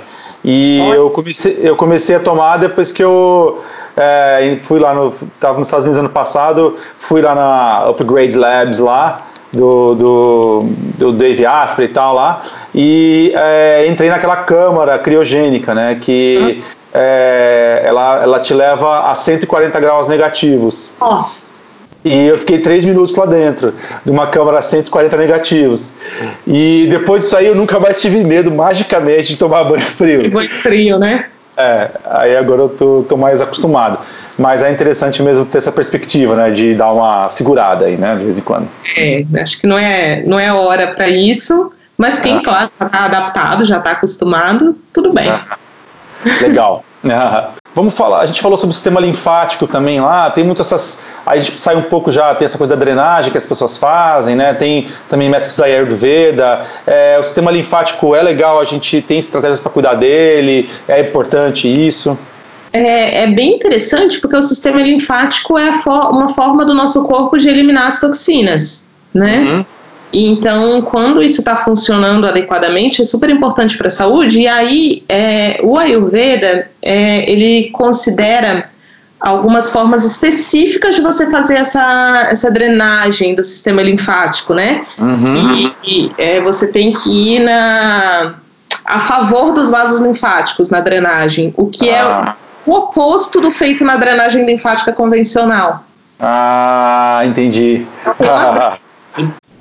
Ah. O Ayurveda, eles são contra a drenagem linfática como é feita aqui no Ocidente. Ah, tá. que a pessoa, que até funciona, não, não é que não funcione, é, mas a pessoa desincha, ele tem esse uhum. efeito, só que o corpo vai se tornando cada vez mais dependente, porque é feito com fluxo.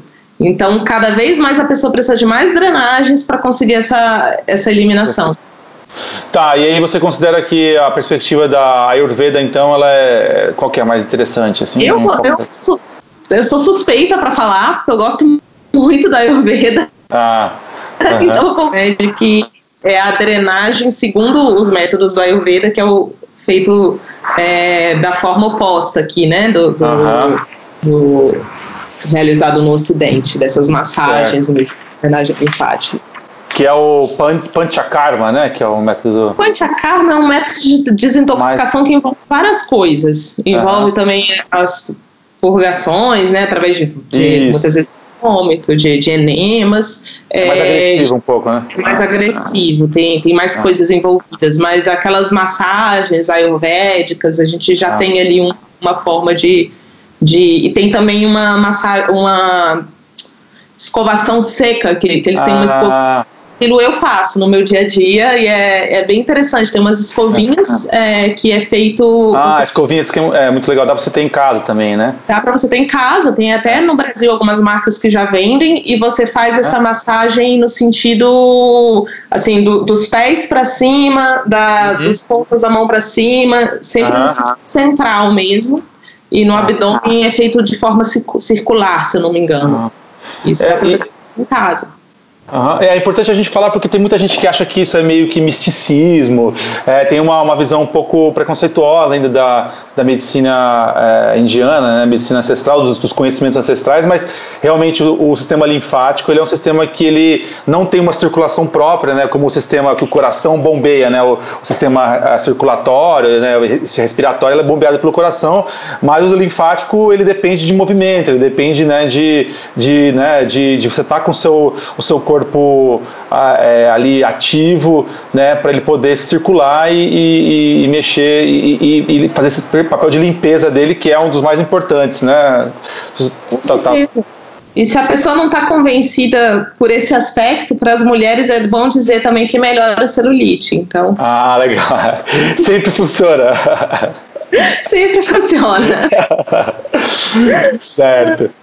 O tá Ayurveda tá outra prática bem interessante de, de eliminação de toxina, que é aquela hum, raspagem da língua, né, pela manhã. Ah. Eles consideram que você acumula muita toxina ali ao longo da noite na língua então você faz aquela limpeza com.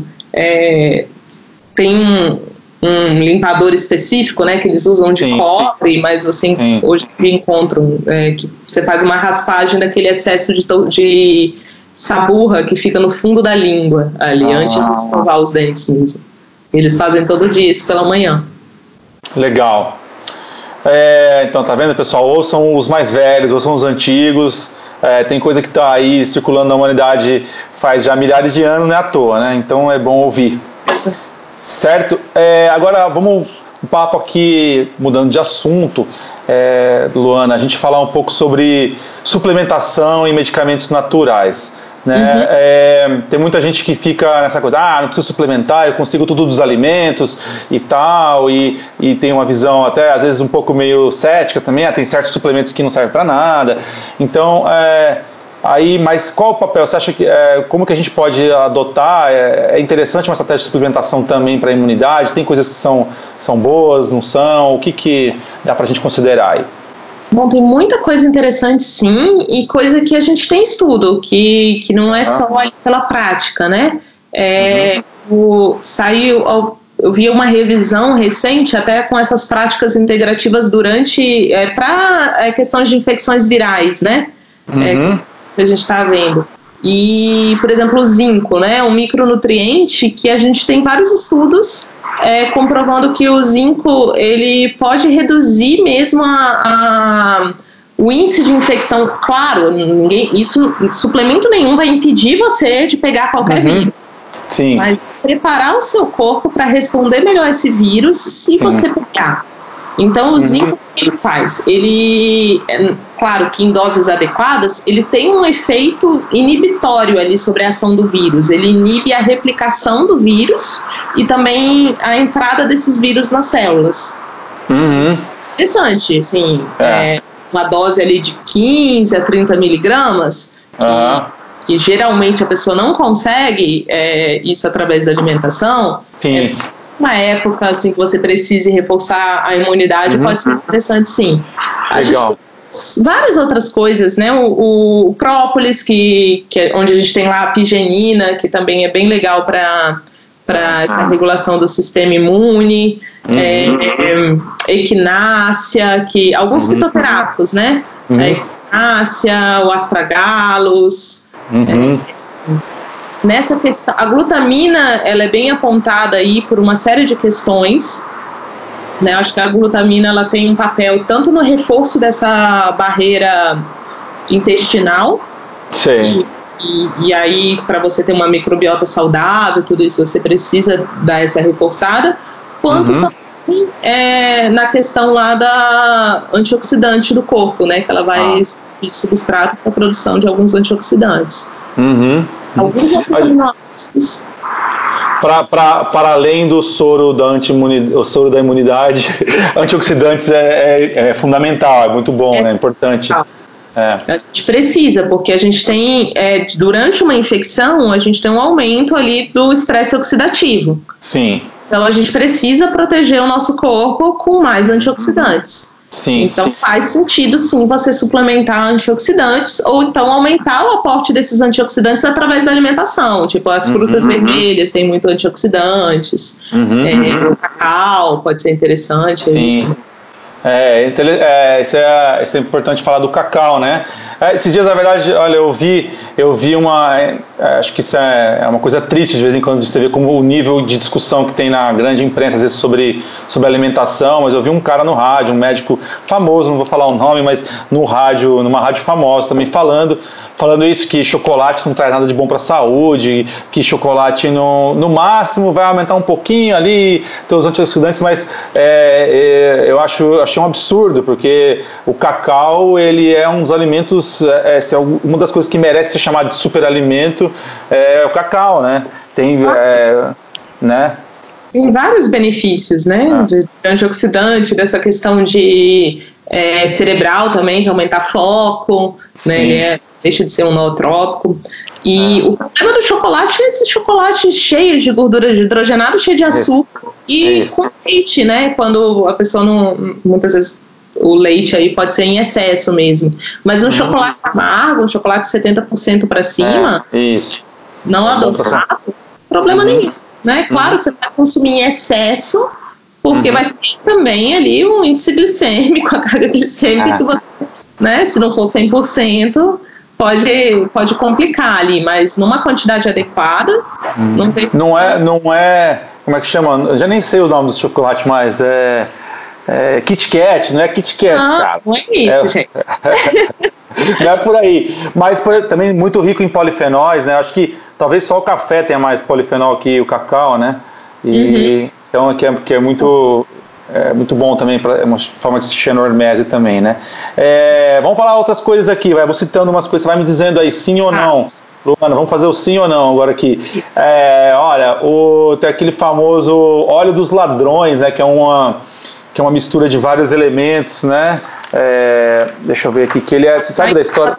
É isso? Oi? Para usar em aromaterapia. Isso, aromaterapia, tem aquela coisa de ele também é antimicrobiano, é, ele também tem uma a coisa de limpar o ar e tal, a coisa de eu poder colocar. aromaterapia, mais uma vez eu sou suspeita para falar. Ah.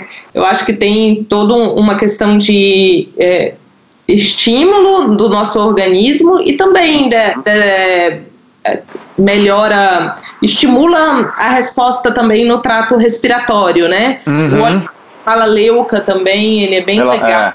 Nesse uhum, período. Uhum. E o, esse óleo, o óleo dos ladrões, ele é bem famoso, eu não conheço é. tanto. É. Têm, acredito que tenha bastante efeito sim, porque o de malaleuca eu vi alguns estudos e é, é super uhum. útil nesses casos. É, ele vai. É, eu estou lendo em inglês aqui, mas é rosemary é. chama? É, alecrim, né? Alecrim, sálvia, lavanda, arruda, é, cânfora, é, alho, cravo e vinagre. Eu sei assim, é, você pode tanto fazer em casa como tem alguns que vendem. Assim. Eu lembro que a minha avó ela fazia muito desses compostos, assim, ela tinha várias garrafas em casa, ela vivia passando na gente lá e são coisas que às vezes se perdem assim, mas são é, vale a pena é, resgatar, estudar, né? Com certeza, a aromaterapia tem várias, várias implicações legais. O, o de malaleuca, que eu estudei recentemente, a gente tem propriedade antisséptica, antiviral, é, imunoestimulante, também funciona como descongestionante. Então, para quem tem bronquite, é, e também nesse contexto, claro, de, de infecção respiratória, é super útil. Legal. E, e, um prato que é muito famoso no Brasil, é, aí um clássico brasileiro, e que tem variações aí dele, né? Mas é o mocotó. Então também aí tem o mocotó, que é aquele mocotó que é feito mesmo o prato, mas também tem o caldo de osso, que você extrair só o, o, o tutano ali e fazer um, uma, né, um, um extrato daquilo, e o colágeno também. Essas três coisas são aparentadas, é bom, não é? Vale a pena investir? Que é a nossa versão brasileira do, do Bone Broth lá. Bone Broth, isso, é. Eu, eu gosto muito. É, o, a, e aí, mas principalmente para a questão intestinal. Uhum. Né? O, o, colágeno, que, que é o caldo de osso, o mocotó, eles são ricos em colágeno, né? Uhum. Então, a gente seja suplementar o colágeno de outras formas, como usada é, como caldo de osso ou mocotó, é, a gente vai fazer um, um, essa proteção do, uhum. gastrointestinal e o colágeno é muito rico em glicina, que é um aminoácido e ele é usado na produção de glutationa, que é o nosso principal antioxidante. Uhum. Então também uhum. temos um efeito benéfico por essa via para saber. E a glicina, ela é, tem aqueles aminoácidos que são essenciais, tem aqueles que o corpo produz e tem outros que você tem que se alimentar deles, né? A glicina é um desses, né? Que você tem que só pode, ele só vem por fonte externa, né? Só vem por fonte externa. E aí a gente é, usa ele junto com a, com a acetilcisteína, né? Que é também um outro aminoácido que a gente, na medicina convencional, só lembra de suplementar no contexto das infecções respiratórias, porque ele diminui Isso. a. ele solubiliza um pouco o muco, né? Ah. E melhora isso, e é legal, mas ele também vai ser usado lá na produção de glutationa. Uhum. Um, junto com a glicina do colágeno, a N-acetilcisteína ah, lá. Que, que e, é, é, Aham. É, é, eu já tomei, tomei bastante N-acetilcisteína e, e, glicina. Eu tenho. É, glutationa tem aquela questão, né, de ser é, só o intravenal que, que tem efeito, mas tem alguns suplementos que, que conseguem entregar, né, que são aqueles de, de chupar, né. É, glutationa também vale a pena, vale a pena tomar Assim, Pode ser, assim, o, a glutationa por via oral, realmente ela é muito difícil de ser absorvida. A gente tem aquelas formas que chama reduzidas ou lipossomais. Isso. E aí você tem é, estudos mostrando que sim, é, uhum. pode ser absorvida, mas a gente não sabe até quanto disso é absorvido. Uhum. Então, Legal. É, tem... é algo o mais interessante é a gente reforçar as fontes de, de glutationa para o nosso corpo produzir. De, de, produção, é aí que entra, entra o colágeno né, e a glicina. E aí, é, Luana, é, tem diferença de eu tomar um colágeno suplementado? Acho que é melhor ser em pó do que ser em dragas, né, em comprimidos. É, acho que pelo que eu sei, é mais absorvível, né? Quantidade. É muito difícil você colocar 5 gramas de colágeno dentro de cápsula, né? Ah, Até é. Mas eu acho é. que a gente faz em é pó. É, é uma cápsula meio grande. Tem, vai ser um monte de cápsula, não vai ficar é. tão prático. Mas até é. dá, claro, dependendo do revestimento é, dessa cápsula, não, não teria uhum. problema. Não gosta do pozinho. É. É, o pozinho eu gosto, assim, acho, acho legal. Mas então aí não faz diferença o caldo de osso ou o colágeno. Você está tomando o colágeno em pó também é a mesma coisa? Tem o mesmo efeito? É um pouquinho diferente. O, o, colágeno ele tem as formas hidrolisadas, né? E tem essa uhum. forma é, mais natural lá. Uhum. Ah, isso aí é uma outra polêmica no, uhum. das suplementações. Tem gente que, que acha que não tem tanta diferença você ser o colágeno hidrolisado e, né? ou a proteína, porque o, o, nosso corpo vai hidrolisar de qualquer forma.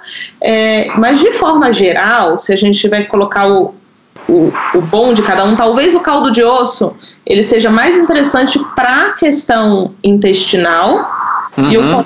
hidrolisado já vai entregar a glicina na forma pronta para a produção de glutationa. Ah, tá. É, então, cada um tem um benefício tem maior. Um é, mas não uhum. quer dizer que você não vai extrair glicina é. do caldo de osso também. É. é que o caldo de osso ele é, é, ele é difícil de fazer, você tem que ficar várias horas cozinhando ali, né? Difícil não, né? Você tem que ter uma disciplina de fazer, mas vale a pena, você pode fazer e deixar congelado vários lá, e aí tomando com o tempo, né? Cozinhar com ele, né? A Oi? suplemento de fora, lá a gente é. tem né? a tem. proteína mesmo em pó, é. que vende com whey já feito do, desse é. caldo de osso, é bem legal. Tem uma marca que chama que é, é Kettle. Nutrition, tem um. É, isso. É, agora com esse dólar esse preço tá mais difícil de mandar vir essas coisas de lá, né? Então, aí tem a oportunidade aí, ó, empresários brasileiros façam colágeno desidratado, vendam, tem gente para comprar. Com a Anvisa isso. Ah, tem um problema com a Anvisa no Brasil. Tem. Não, não, não aceitaram muito bem essa questão do caldo de osso em, em suplemento, não. Ah, meu Deus. Se eu não me engano, é isso. é, a Anvisa às vezes é complicado. Uhum. É, né? vamos, vamos, entrar muito por esse lado, mas enfim. Pula, pula. É, Tá, e aí, ah, bom, a gente tem várias coisas, comidas fermentadas, chás de decocção, óleo de orégano, cogumelos, vê alguma coisa que acende uma luz aí para você. E também tem, a, acho que tem essas, essas raízes, né, também cúrcuma, gengibre eh, e ervas em geral. Sim, todos esses vão, vão ter seu lugar, assim, o chá, o chá de uhum. gengibre é super legal para como estimulante do nosso sistema imune, é, uhum. ele pode uhum. entrar aí nisso, chá de equinácea também, uhum. É, tanto uhum. equinácea na forma de suplementação, quanto na forma de chá, é legal. É, e aí a cúrcuma vai ser um anti-inflamatório muito bom e, uhum. E a gente adequar essa nossa resposta inflamatória é interessante também para o nosso uhum. sistema imune. Então esses é, suplementos anti-inflamatórios também entram aí. É, os cogumelos, a gente tem o astragalos, é super interessante. Ah, tá. Ah, sim.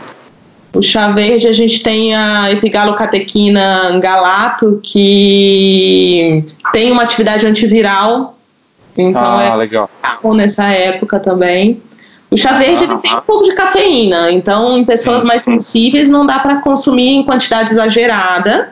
Uhum. E também tomar à noite, mas talvez até no, no, café da manhã, ali no lugar do café, é interessante. Legal, é, o, é bom de falar de chás, né? Porque a gente tem aquela diferença entre o chá mesmo, que é o Camellia sinensis, né? Que, é que vem da planta Camellia sinensis, e tem as infusões que não tem Camellia sinensis. Você pode olhar na caixinha, essa caixinha que você compra de chá Twinnings lá, você vai ver aquilo lá não é um chá às vezes, aquilo lá que tem infusions. Então, porque ele não é feito com, com o chá. E tudo que ele vem com Camellia sinensis, ele tem cafeína, né? Sim. Tem a, a teanina também, que ajuda a, a, modular um pouco essa questão da, do, da ansiedade que muitas vezes a cafeína pura traz. Então, ah. é, você equilibra ali o, o, efeito da cafeína, mas mesmo assim tem cafeína. Então, quem é mais sensível, prestar ah. atenção. Ah, o, o, então o chá verde ele tem a teanina que dá uma equilibrada, é isso? Tá. Ah, tá. Teanina Bacana. Tipo, o GABA, né, que é um neurotransmissor que causa um relaxamento, relaxamento. da mesma taurina. É. é. Então é, é, legal aí essa associação. A natureza é, sábia. É, muito legal. É bom que o chá verde é isso. Você pode. Ele tem um pouquinho desse estimulante, mas você pode tomar ele até um pouco mais tarde, porque ele também dá um, ele estimula e relaxa, dá um equilíbrio ali, né? Por uhum. isso que, né? Não é tão. Não é que nem você tomar um café à noite, que é algo que é meio uma loucura, assim, né? Tem gente que toma. Eu tomava uma época.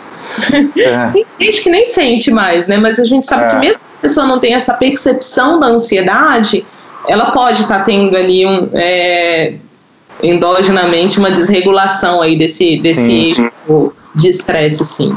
Não é bom em excesso para ninguém. Legal. Luana, a gente está chegando em 1 hora e 23, a gente tem mais umas coisas para falar ainda, então é, eu queria passar para uma parte agora, chegou da, da, de alimentação e suplemento, e mais um pouco para essa para a área além do, do, ali do, do nosso baixo clero ali, dos, dos intestinos e tal, a gente falar um pouco sobre a parte mental também, como que isso pode nos ajudar é, a, a, cuidar da nossa saúde de forma geral e de, da imunidade também. Então, é, vamos começar. Você quer começar por algum tópico aí, da sua preferência? Bom, é, vamos falar antes de falar sobre a, as práticas, né, da importância uhum. talvez do sono, que é uma uhum. coisa que, que eu estou vendo muita gente reclamando, é, que até está com tempo de dormir mais, mas que está desregulando o ritmo circadiano, porque não tem horários nessa quarentena, né? Sim, é. Uhum. É super importante. É, tem vários estudos mostrando que assim, a privação de sono ela aumenta o risco de doenças infecciosas. Uhum. Pessoas aí dormindo. Claro que é, cada pessoa tem uma necessidade de sono específica, a gente não dá para generalizar. Né? Uhum. A gente precisa dormir menos mesmo, que, que uhum. já é uma genética Sim. que ajude isso. Uhum. Mas, de forma geral, menos de 5 horas de sono é, seria um fator de risco para doenças Sim. imunes. E uhum. é desregulação também, de você estar trocando o dia pela noite, isso pode gerar uma série de, de problemas ali. Uhum. Seu corpo sabe sim quando é dia quando é noite, não, não uhum. adianta achar que isso não tem. Eu sempre, na faculdade, eu achava que isso não tinha problema, tá? Ainda fiz pesquisas. Mas como é que é. o corpo saber que tá de noite, tá de dia, tanto faz. É, mas é uma época que seu corpo não tem muito problema em geral, né? Porque você tá bombando de tudo, né? Então, os efeitos vão vindo depois desse, desse tempo aí. Sim. Hum.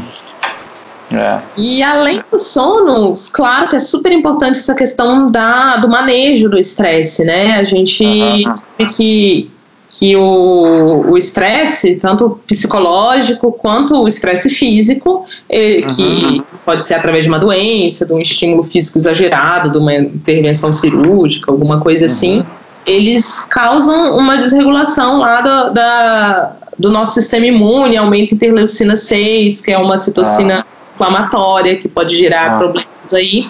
E também o estresse é, causa uma desregulação da nossa microbiota intestinal. Hum. Uhum. Respostas ao estresse, é, você vai ter um aumento de cortisol, que além de vários efeitos do cortisol em excesso, ele tem efeito também na sua microbiota e vai diminuir a diversidade e alterar a proporção lá das bactérias. Então, uhum. Nenhum desses fatores. E aí tem essas é, diversas práticas que a gente pode é. usar. É. Só, é, só, não, só, só um pouquinho, só voltando na coisa do sono, é, eu contar uma experiência minha, né, também própria, é, eu, é, eu sempre tive um sono meio, vamos usar o perdoe meu português, um sono meio cagado. É, eu sou, eu sou é, diagnosticado como daqueles cronótipos lá, mais pro lado do golfinho, assim, né? E, então eu tenho um sono meio leve, eu tenho sempre tenho que dormir com protetor, enfim, sou o cara fresco para dormir junto. É, e e aí, uh, o ano passado foi um ano que teve uns momentos especialmente estressantes para mim, assim, e eu tava dormindo muito mal. Eu tava, tava é, dormindo quatro horas por noite e tava tendo aquela coisa de quando começa a dar aquele é, aqueles de cortisol que você começa, seu cérebro começa a liberar, né? Normalmente lá pelas três e meia da manhã, quatro horas, você dá aquela acordadinha, depois volta a dormir, né? É, isso aí, naquele momento, eu já acordava e não dormia mais. A cabeça estava milhão e tal. E, e, aí, enfim, eu tive um trabalho, né, fui no Instituto do Sono, fiz um, um trabalho para voltar e conseguir, né, conseguir é, é, aí voltando com é, metodologias diferentes aí. É, e agora eu voltei a dormir muito bem, né? Inclusive eu tenho esse, esse anel que não sei se você, você conhece, que eu, é.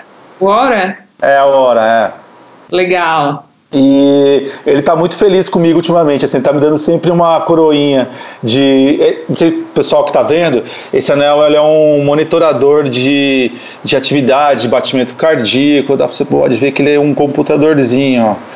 E é, então ele monitora sono e tal, e monitora sua atividade física. E aí ele é, ele é assim, ele é meu. Eu sou escravo do anel, né? Então ele, tipo, ele tá todo dia, ele me diz como eu tô assim, eu falo, puta merda, hoje foi foda. E aí. Mas aí ultimamente eu tô. Ele tá feliz comigo. Então o anel tá feliz comigo, eu tô, tô bem, então é, o meu, meu coeficiente de sono eu tenho tido, assim, o meu, o meu aumento de sono profundo e de sono REM, assim, foi grandíssimo, assim, eu tô conseguindo ter duas horas de sono profundo por noite, é, uma hora e meia de REM. Uh, e assim, a diferença é brutal na minha vida. É, é, assim, eu acho que realmente, se for pegar de todos esses aspectos, assim, eu acho para mim o que mais faz diferença são duas coisas: alimentação e sono.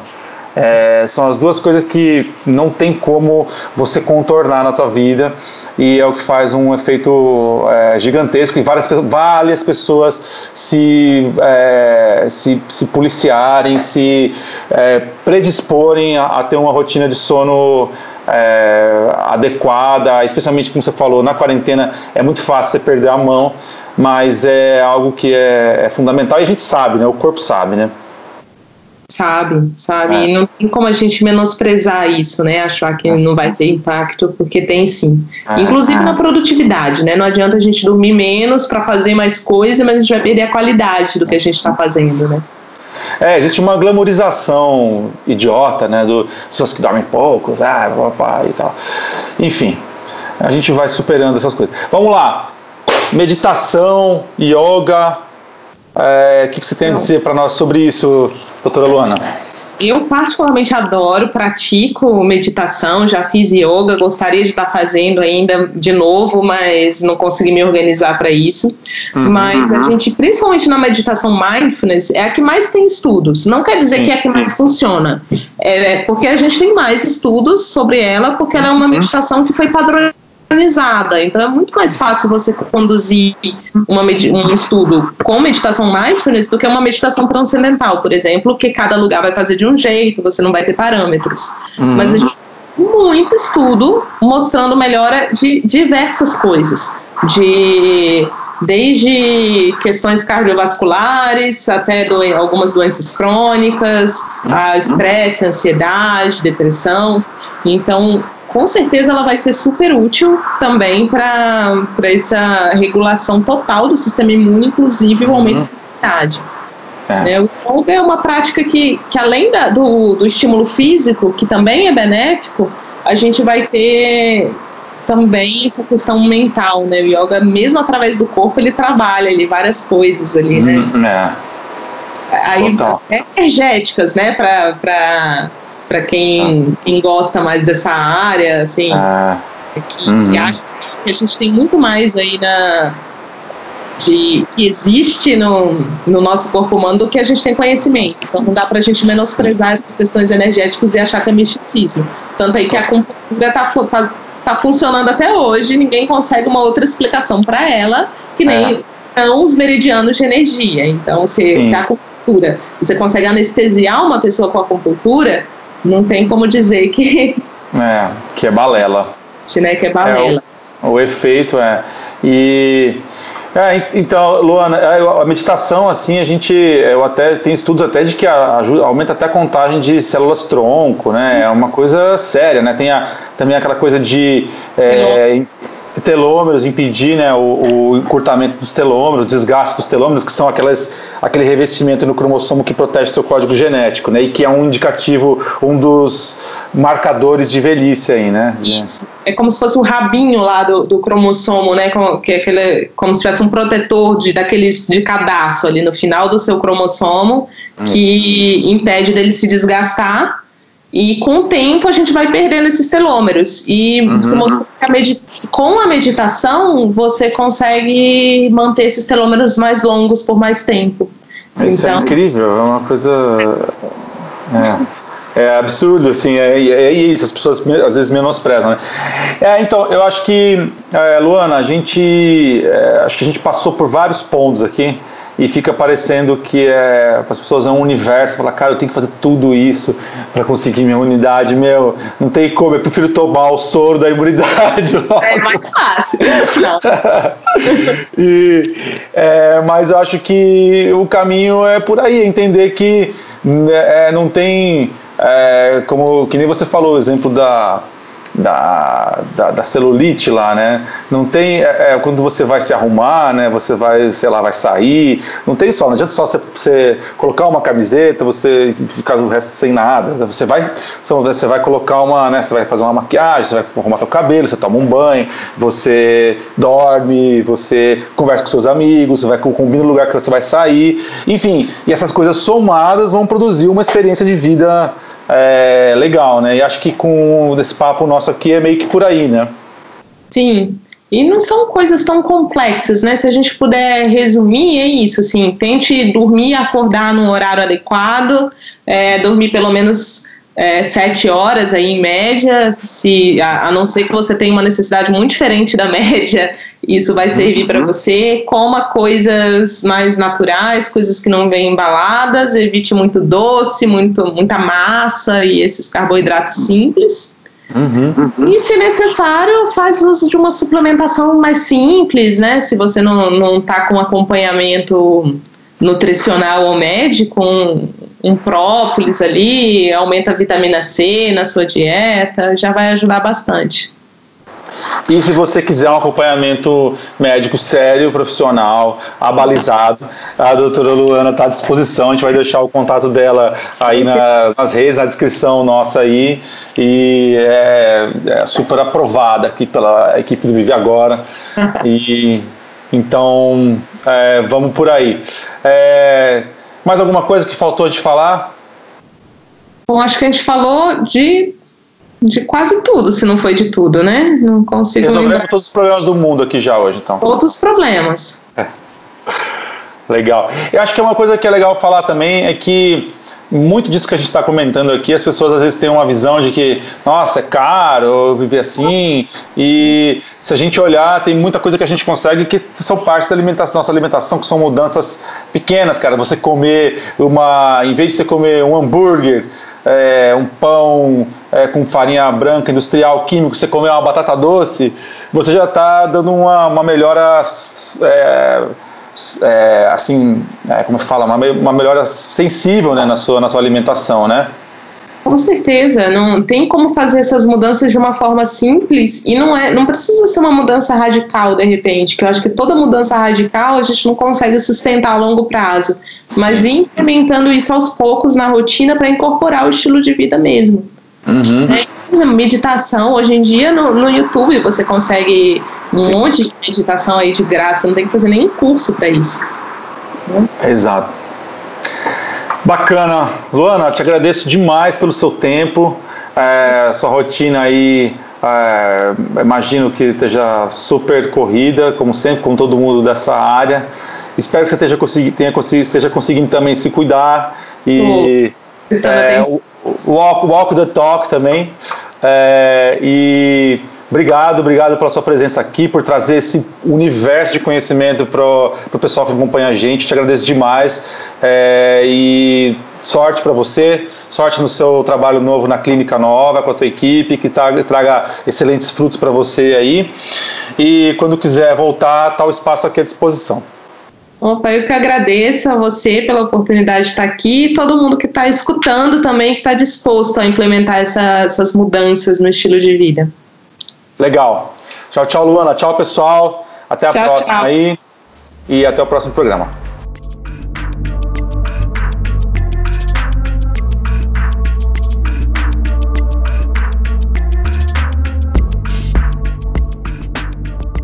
A Rádio Vive Agora foi criada e é apresentada por Matheus Potumati e Dom L. A direção de arte é minha, Marina Tavares. O programa tem caráter exclusivamente informativo e as afirmações feitas aqui não constituem a prática de medicina ou de qualquer outra disciplina da saúde. Recomendamos cautela com o uso de informações e produtos divulgados aqui e não nos responsabilizamos por eventuais efeitos adversos decorridos dos mesmos. As opiniões expressas pelos convidados são de sua responsabilidade exclusiva e nós não advogamos ou garantimos suas qualificações ou credibilidade. O programa pode conter apoios pagos por anúncios de produtos e serviços. As pessoas presentes nesse programa podem ter interesse financeiro direto ou indireto em produtos citados aqui. Se você acha que possui algum problema de saúde, consulte um profissional especializado.